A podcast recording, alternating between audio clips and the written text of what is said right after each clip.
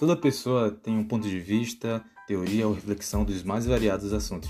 Pode ser de um jogo, um livro, um filme, uma série, algo que ela viu na TV sobre sua própria vida ou até mesmo o universo. E aqui, eu, Miquel, vou tentar dar trela para descobrir o que ela pensa.